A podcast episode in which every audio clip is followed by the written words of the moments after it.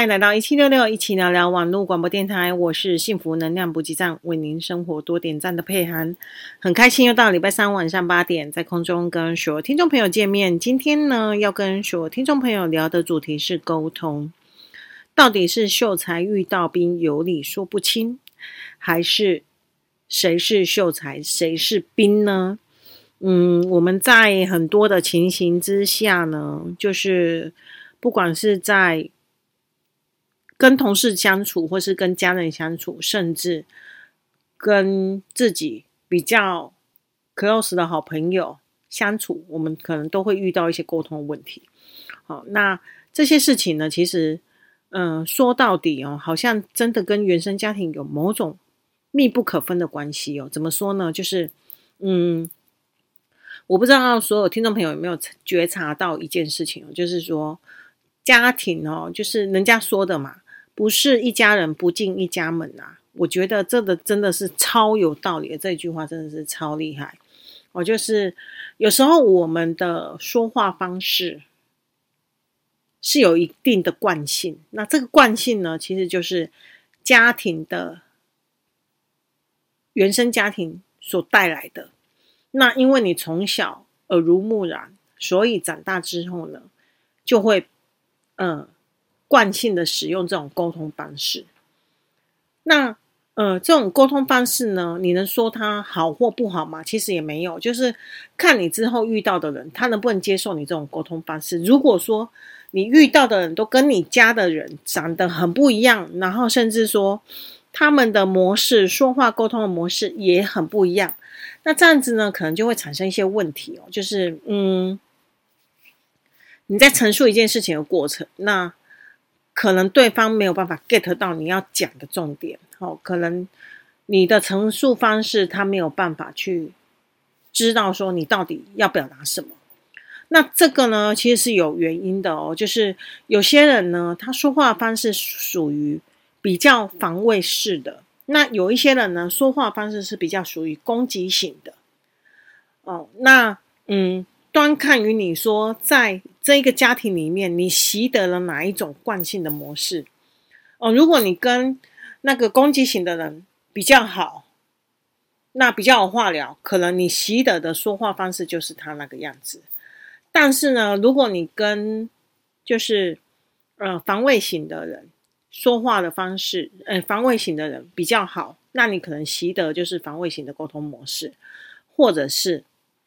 你们很害怕冲突，那就有可能你会在惯性的使然之下，你去选择用防卫型的语言来回答。那这种问题呢，其实，嗯、在生活当中的小事，可能你不会不不容易察觉，可是当你在处理事情的时候，可能就有很大分别哦。就像是，嗯、比方说啦。公司如果有人问说：“哎，这是谁用的啊？刚刚不是放这样子的啊？到底是谁用的啊？”哦，那如果是攻击型的，他可能就会讲说：“哦，可能是谁吧？我们才不会这样做呢。”哦，可是如果防卫型的呢？防卫型会说：“不是我，我也不知道，我不知道是谁哦。”哦，就是他会先撇清，好，然后先说不是我，先居居然先去说没有没有，我没有我没有做这样子。那在任何情况底下呢，都先先否定，好，先先拒绝，先保护自己。那这个就是防卫型的的说话方式。可是呢，有时候呢，就会让别人觉得不太舒服。就是我话都还没讲完，你已经开始急着否认了。那这个是在呃，不管是在生活当中，或是同事之间，或者是在家庭当中、朋友间。你都会偶尔就是呃，会有意识的去觉察到，其实有这两种类型的人的沟通模式。好，那攻击型的人就是千错万错都是别人的错，反正都不会是自己的错。好，那就是要看你原生家庭长怎么样。就像是我们家，我们的原生家庭呢，就是这两种模式都有。为什么呢？因为爸爸就属于攻击型的，可是他的攻击不会。真的这么冲？好，那他会就呃就就道理去跟你讲，那可是，在这种情况底下呢，就会造就哦，就是比较嗯气势比较弱的那一方，或是比较害怕面对冲突的这一方，他就会处于防御型的。哦，像我妈妈就是，她就是到最后就变成说，嗯，可能任何事情他都先说没有，又不是我不知道，我不知道啊，那不是我。可是你知道吗？这个家里就只有我们，哈、哦。可能当下就只有我跟他啊，不是他啊，不能不然是我嘛。我就是你会觉得说，有时候，呃，去否认这个也没什么意思。但是呢，因为他们已经是惯性使然，所以就会不自觉去做出做出这种回应。那事后可能他们想一想，觉得蛮荒谬的，因为就就我们两个啊，好，还难不成还有别人嘛？我不可能自己去。捣乱自己，然后捣一捣之后，然后来说是谁弄的嘛？那这样也太荒谬。那我应该有失智。对，就是这种情况底下，然后你就会觉得说，你千万这时候呢，千万千万不要去想说，呃，他是不是故意的？为什么连这种小事都要说谎？我跟你讲，如果你去探究这个的话，你真的会把自己推入万丈深渊。就是。真的是秀才遇到兵了，哦，那你可能呢，已经变成那个兵了，不是秀才，好、哦，就是你已经自己陷入那个回圈里面，哦，因为对他来讲，可能就是否定，然后就没有就过了。可是你去去探究这个问题，你甚至还套路了很多的剧情，然后去思考说，诶，他是不是故意的？那为一个人怎么样才会变成说？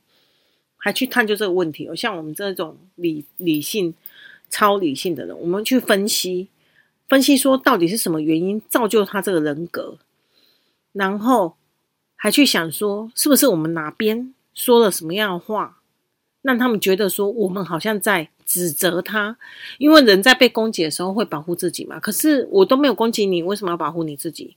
好，那是不是我们会检讨？我们会检讨说，是不是我们哪边说话方式是不是？太过了，所以让你起了防卫的机制。好，但是呢，在这种情况底下，我们就会变得很累哦。好，就是太过理性的人，可能就会变得很累。然后你也可能常常会被人家讲说想太多。那有些时候呢，其实，呃，越来越大哈，真的觉得幽默感真的非常重要。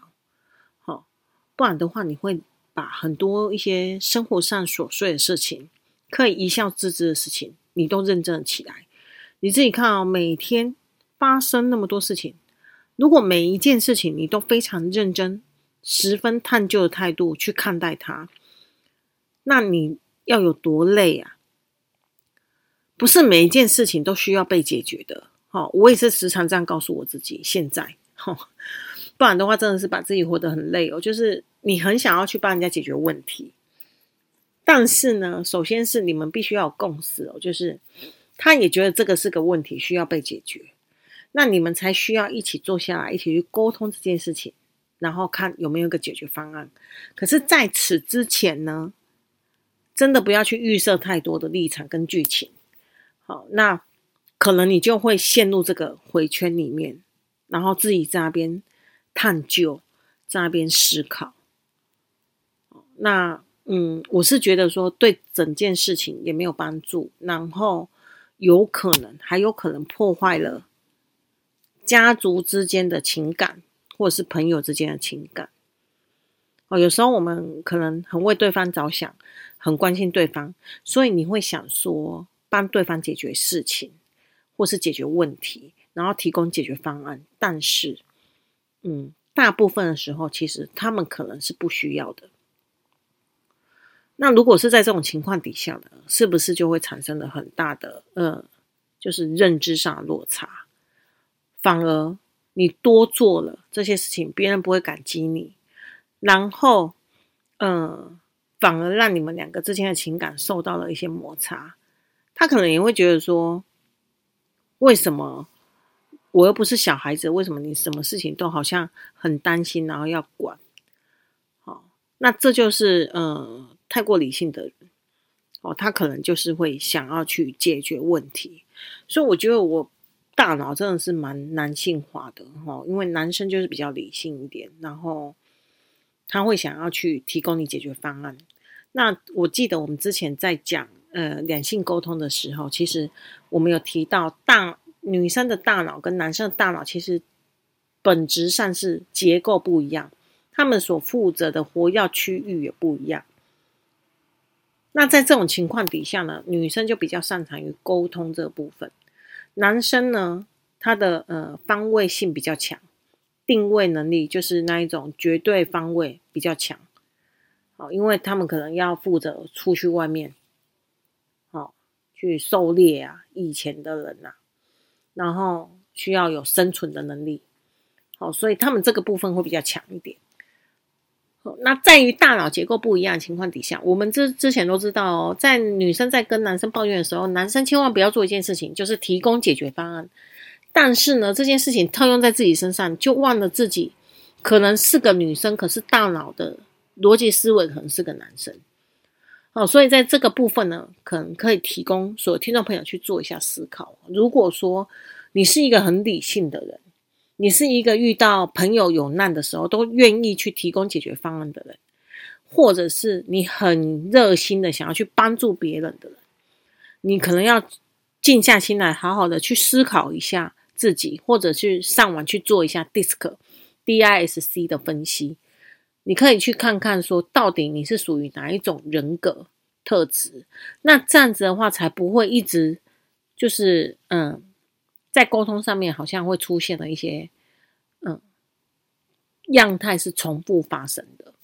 好，因为人只有在那一件事情没有获得解决，或是你没有过关的那个状态，那一件事情才会重复发生。不然的话，它就是 pass away 了。OK，好，那我们第一段呢，就先到这边做一下小小休息，等一下继续回来跟所有听众朋友分享沟通。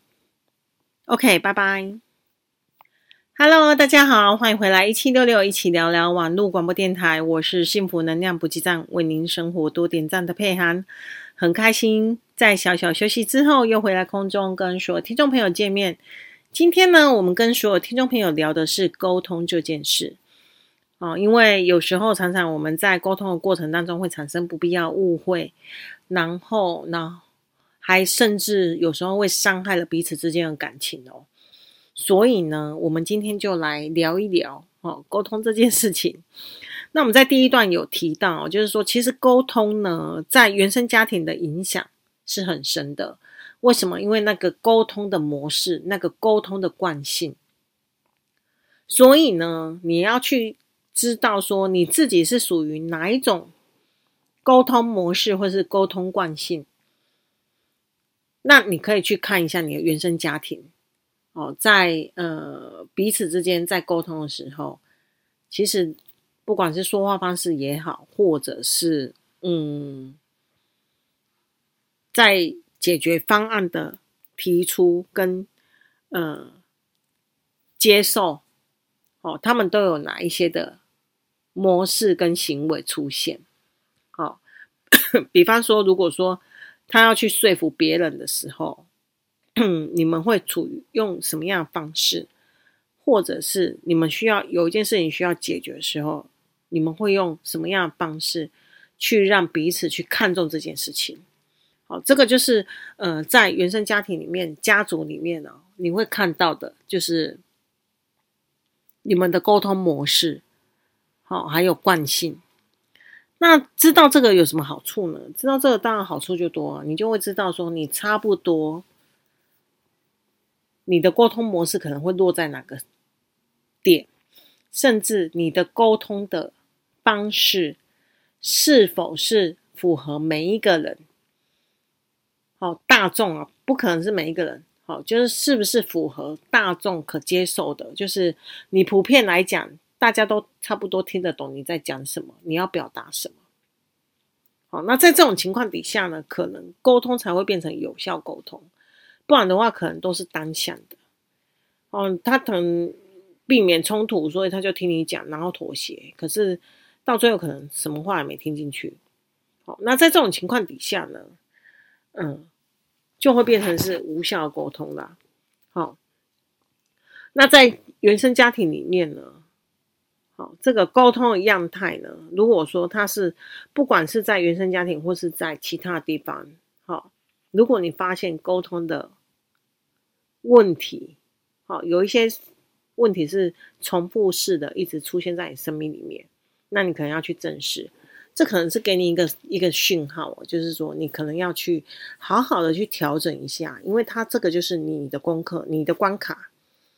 哦，因为它一直会困扰你，它一直会出现在你生命里面，就表示你必须要好好去正视它这个问题，不管是好是坏，都是必须要正视的。好，那沟通能力呢？其实，呃，不管是在未来也好，或者是在现在也好，过去都是，它就是一个。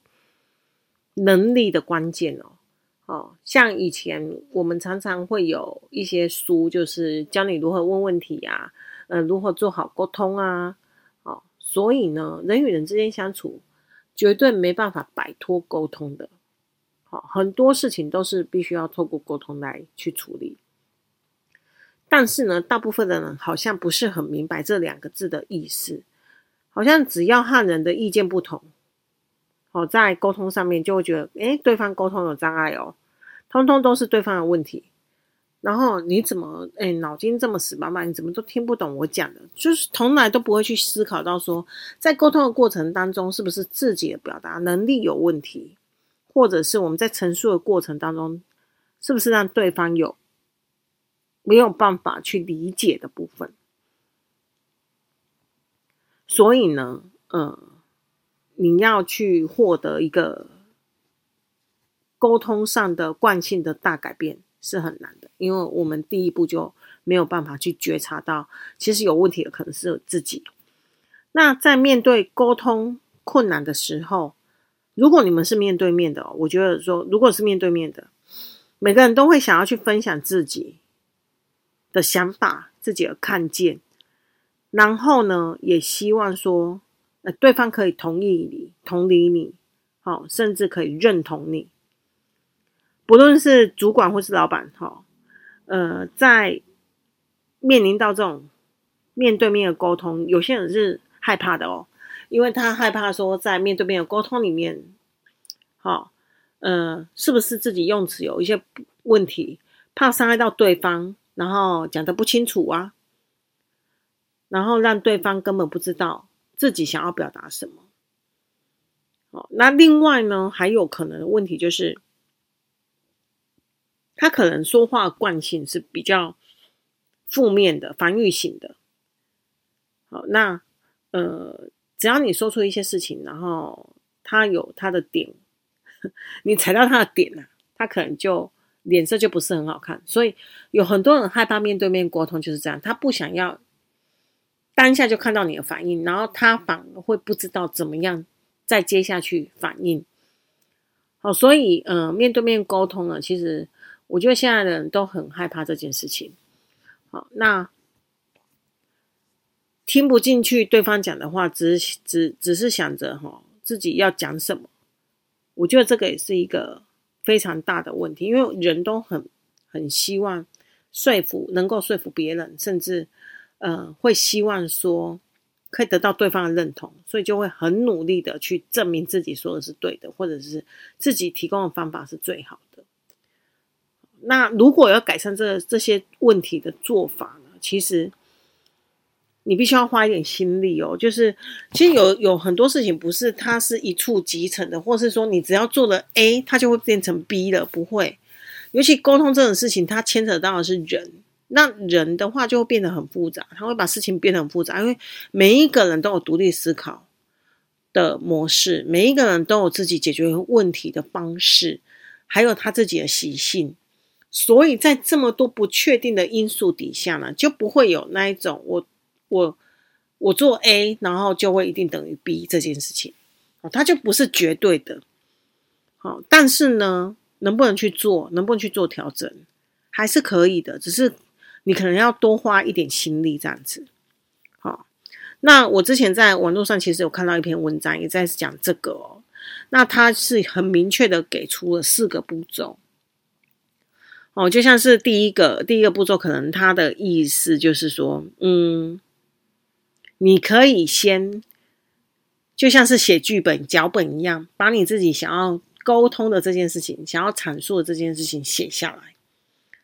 好，那写下来意思呢？其实你才可以很清楚的，不会被对方去拉拉，然后离题。你可以很清楚的整理好你自己想要传达的意思，逻辑架构也好，先后顺序也好。好，那这样子的话，你才可以很很有。条理的、很清楚的去表达、陈述你想要沟通的事情，这样才不会造成，嗯、就是不清楚或是有什么地方漏掉了。所以先写下来，我觉得这个是一个非常好的方法。如果说你们要沟通的事情是非常重要的，那我就会建议你可以先这样做。那另外呢，第二个呢，就是一样，好，第一个是写脚本，第二个当然就是进入模拟的状态啊。好，就像是以前我们在公司做业务训练的时候，都是要 role play 一样，哦，就是角色扮演，然后，呃，可能就是嗯、换位思考这样子。如果你今天是 B，那你遇到 A 怎么样？哈，所以我们可以先去假设，当我们提出这些问题的时候，或是说我们在阐述我们的想法这些过程里面呢，对方有可能会提出哪一些问题，或是说法，或是想法来跟你沟通？我觉得这个都是，呃，你可以先去做的，因为他可能也是你熟悉的人，所以他有他的惯性，所以你可以先自己思考一下，他可能会问你哪些问题，你可以先弄，对，就是先罗列出来。那在这个部分呢，其实，嗯。你至少列出对方的问题，你至少可以先做准备嘛。你也可以先去预设，他如果问了这个问题，那你可以用什么样方式去解决？这是多一层保障。但是呢，也不代表说你列出来问题他就一定会问啊，对不对？好，那接下来第三个呢，就是可能说，嗯，我们在针对对方提出可能的问题，然后去写出答案嘛。哦，那我刚刚有讲啊，这些可能他也不会问，那你只是先做准备。可是对于你来讲哦，这就是像一个嗯强心针哦，有一个心理准备哦，才不会说你临时真的被他问了什么，然后没有办法回答。哦，反而就是呃想法，你原本要讲的事情，反而被拉的被他离体了，或是被拉走了。好，所以。先去呃思考可能会产生哪些问题，我觉得这个也是不错。好，那最好的方式就是你可以站在对方的立场去思考嘛，那你就可以更容易的去揣摩对方的呃角色跟地位，还有他的感受如何。那接下来第四个做法就是，其实你可以去找一个对象，不管是家人或是朋友，或是娃娃都好。有一些人就是害怕说出口，所以他可能就会找娃娃练习。好，那这些以前我们在做教育训练，在做业务的教育训练的时候，其实都有做过。好，那我们也曾经找过娃娃练习，那比较常找的是家人。为什么？家人朋友为什么？因为至少他听完之后，他可以给你回馈。可是娃娃不会，他不会给你想法。所以找一个呃，你可以信任的家人或是朋友去做。呃，预习预习的沟通，我觉得他们至少可以给你方式。哦，就是他们自己听到你这样讲之后，他的可能的想法。那在这件事情呢，其实我觉得，当你讲完你所有话，嗯，你的家人或是朋友在听的过程当中，他也会跟你讲说，哎，可能这个地方你的用词用语可能不要这么强烈，因为听起来就会不舒服。那是不是改换什么样的方式？这个就是可以借机去改掉我们惯性，所以最好的还是找朋友，因为朋友跟你的原生家庭是不一样的，他不会，他就不会跟你的惯性有重叠。因为如果今天你找的是家人，可能他的惯性跟你是一样，所以就没有办法看出这个问题点咯。OK，那我们这个就是第二段，我们第二段先到这边做一下小小休息，等一下再回来继续收听我们的。幸福能量补给站，沟通这件事。OK，拜拜。Hello，大家好，欢迎回来一七六六一起聊聊网络广播电台。我是幸福能量补给站，为您生活多点赞的佩涵。很开心在小小休息之后又回来空中跟所有听众朋友见面。今天呢，跟所有听众朋友聊的主题是沟通这档事。OK，那我们在第一段呢有跟所有听众朋友分享嘛，其实沟通呢也跟我们原生家庭。有关系哦，他可能因为我们的原生家庭的沟通的惯性，所以也让我们养成这个惯性。那如果你没有意识去觉察到的话，你就很难去做调整。好，那即使去坊间买了很多书，沟通的书啊，或者是看了很多的书，甚至我自己也是在教沟通的课程，但是呢，就可以百分之百杜绝这个惯性嘛？没办法哦，就是有时候你还是会在。嗯，刻意的、刻意的沟通跟不刻意的沟通里面呢，不刻意的沟通就是很随性的沟通。那在这种情况底下，通常都是面对家人或是好朋友。那在这种状况底下，比较容易去出现惯性的沟通用方式。那如果说你是有意识的，那这个场合可能就是像我，就是在嗯公开的场合。或者是演讲的场合，那我们知道我们的位置在哪里，所以我们必须要有那个位置应该有的样子。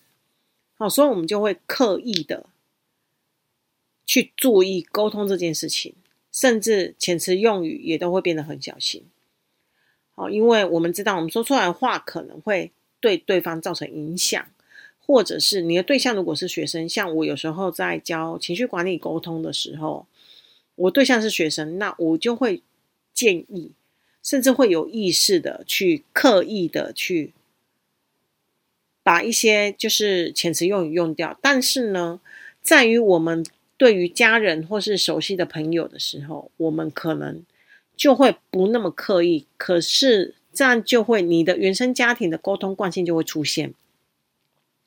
那在这种情况底下呢，当你的原生家庭的沟通惯性出现的时候，你可能人家就会觉得说：“诶，那你不是在教沟通的吗？为什么你会这样说话？你这样说话我听起来不舒服。”诶，可是对于我们来讲，我们觉得，因为你是我最亲近的，你是我好朋友，你是我的家人，所以，嗯，我就觉得我不需要去过多的刻意修饰。但是哦，这个问题又回到了，回到了，呃，就是千古不变的问题，就是能被你伤害的，永远都是 最了解你的人，或者是呃，你最亲近的人。所以你看啊，我们都很愿意花很多的心力在别人、外人，但是对于家人呢，反而都没有办法，包括耐心也是。哦，这这个呢，就跟孔子讲的色难一样哦，就是和颜悦色很难。对于家人，那用到沟通也是啊，好、哦，用到呃亲亲子之间的沟通或者是互动都是。好、那我们第一段提到的就是原生家庭可能带给我们的沟通惯性。这个呢，只能靠你自己去觉察。当然，你的好朋友一定也会知道你的沟通惯性，所以呢，你也可以透过他们去觉察到。但是呢，你自己能不能去承受他们在陈述的过程当中，因为他们可能不是沟通的老师，所以他们在沟通上面，就是在陈述这个事情过程上面，可能也不会修饰。那你能不能去承受这一点？我觉得你必须要去做好心理准备，你才要要去做这件事，不然就白搭了。好，在别人很真切的去回应你的问题的时候，可是你反而是臭脸的。那请问一下，下次你在问这些问题的时候，应该没有人敢，没有人敢去回答，而不是不愿意，而是不敢，因为他怕再造成你情绪上的波动，或是让你不开心。OK，好，那我们在第二段呢有提到，就是说，其实，在沟通前，我们可以做四件事嘛。好，那。嗯，可能你可以先写脚本，哦，你把你要沟通的事情先写下脚本，再来呢，就是再去设计或者是去思考，换位思考，对方在你提出这些问题的时候，他可能会产生哪一些问题来回问你，或者是说可能会产生哪些问题？以他的角色来看，那在这样子的时候呢，你提出了这些问题，然后你能不能给这些问题答案？这些都是你必须要先写出来的。好，那最后一个当然就是找朋友或是家人去念你写的脚本，让他们给你回馈。哦，那在回馈的过程呢，你也可以去做好调整。好，但是在这个过程呢，我希望你的心态真的是必须要先去调整好一个，就是你可接受而且可以承受 别人很直白的、没有修饰的语言。那在这种情况下，你才比较有可能听到比较真切的。好，那呃，就是它没有经过包装，它可能会比较让人不舒服。可是它是最纯粹的。好，那最纯粹的呢，可能就是别人可能也有这种感受过，只是因为他经历了大风大浪，这点对他来讲不算什么，所以他就抹掉了。但是如果今天你的沟通对象他不是这样子的类型的人，他没有见过什么大风大浪，你这句话就可以让他遍体鳞伤。那可能我们就在这个沟通的过程里面，不管是无效沟通也好，我们还伤害了对方，好，或者是造成对方的阴影，哦，这都是有可能的。好，那第三段呢，其实呢，嗯，我觉得有时候沟通的时候，真的是要认清一些事实。你的沟通目的是什么？你必须要很明确。好，我们是来解决问题，而不是来吵架，闲闲没事找人吵架聊天。好，如果说你是有一个很明确的目标，那我们就是朝这个目标前进嘛，找出一个两个人都可接受的方案，然后来解决这个问题。那在这之前呢，其实如果你觉得你是一个不擅长表达的人，那你也可以是一个擅长倾听的人，就是两个角色，你可以选一个嘛。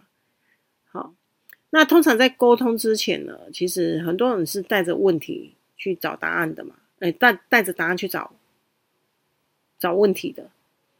好，那在这种情况底下呢，可能你就会觉得说你是对的，然后对方是错的，所以，嗯、对方在提出一些问题的时候，你只是觉得他们是在找麻烦，而不是在找解决方案，或者是他们在避免这件事情，可能还会衍生出其他事情。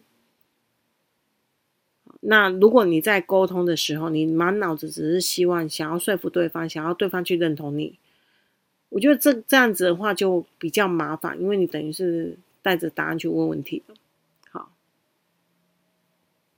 所以我们可以去告诉我们自己，其实我们不会永远是对的。好，我们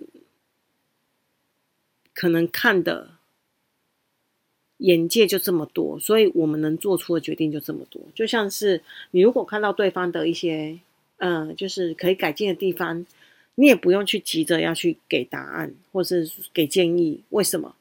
因为在他的世界可能不需要你这些建议。哦，在他的世界可能这样就足够了。那你这些过多的建议对他来讲，可能是一种负担，而不是一个好的解决方案。可能可能对你来讲，它是一个好的，可以让事情更好的，但是对他来讲，可能不是啊。好，那嗯，有些人没有办法去倾听对方真正的需求。好，其实是因为呃自信心不够哦。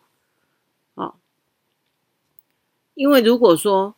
你一直去接纳别人的意见，好像是认为你自己是错了，然后你自己好像都没有想到那边，好，那就会很莫名其妙去否否定对方了。其实不管是什么样的人，他都没有办法以他的角度去看到事件的全貌，所以沟通这件事情才会变得如此重要，因为你没有办法因为你个人的角度去看到事件的全貌。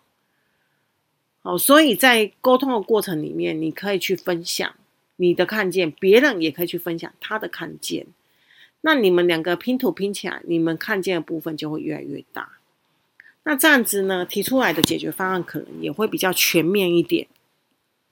好，那如果说你只是想要去说服对方，想要别人认同你的话，那其实，嗯，你可能是一个非常没有自信的人，因为你需要透过别人认同，你才可以去证明自己的价值。好，那其实最后呢，要跟所有听众朋友分享就是哦，请听跟采纳好的建议呢。其实是实力跟自信的表现了。如果说你可以做到这一点，你可以去信服对方，因为你们只是综合，你这这个答案可能是你们两个综合起来的结果，而不是他一个人。那即使是他一个人，也是因为他的角度看到的有最好、有更好的解决方案。好，我觉得，嗯，如果说你可以去接纳别人。也是一个自己内心是丰富的人，你才有办法去做这件事情。那期许所有听众朋友都可以做一个自信，然后又非常宽广、内心暴力很强的人。那希望大家呢，都可以在沟沟通这条路上呢，可以去获得幸福美满的方式。哦，就是嗯，总是要。找到属于自己沟通的模式，那这样子你才可以跟你喜欢的人、你爱的人、你珍惜的人，可以在沟通这件事情上面好好的说话，好好的相处。OK，那最后呢，祝所有听众朋友都可以幸福又快乐哦！希望下礼拜三晚上八点在空中同一时间相见啦。OK，拜拜。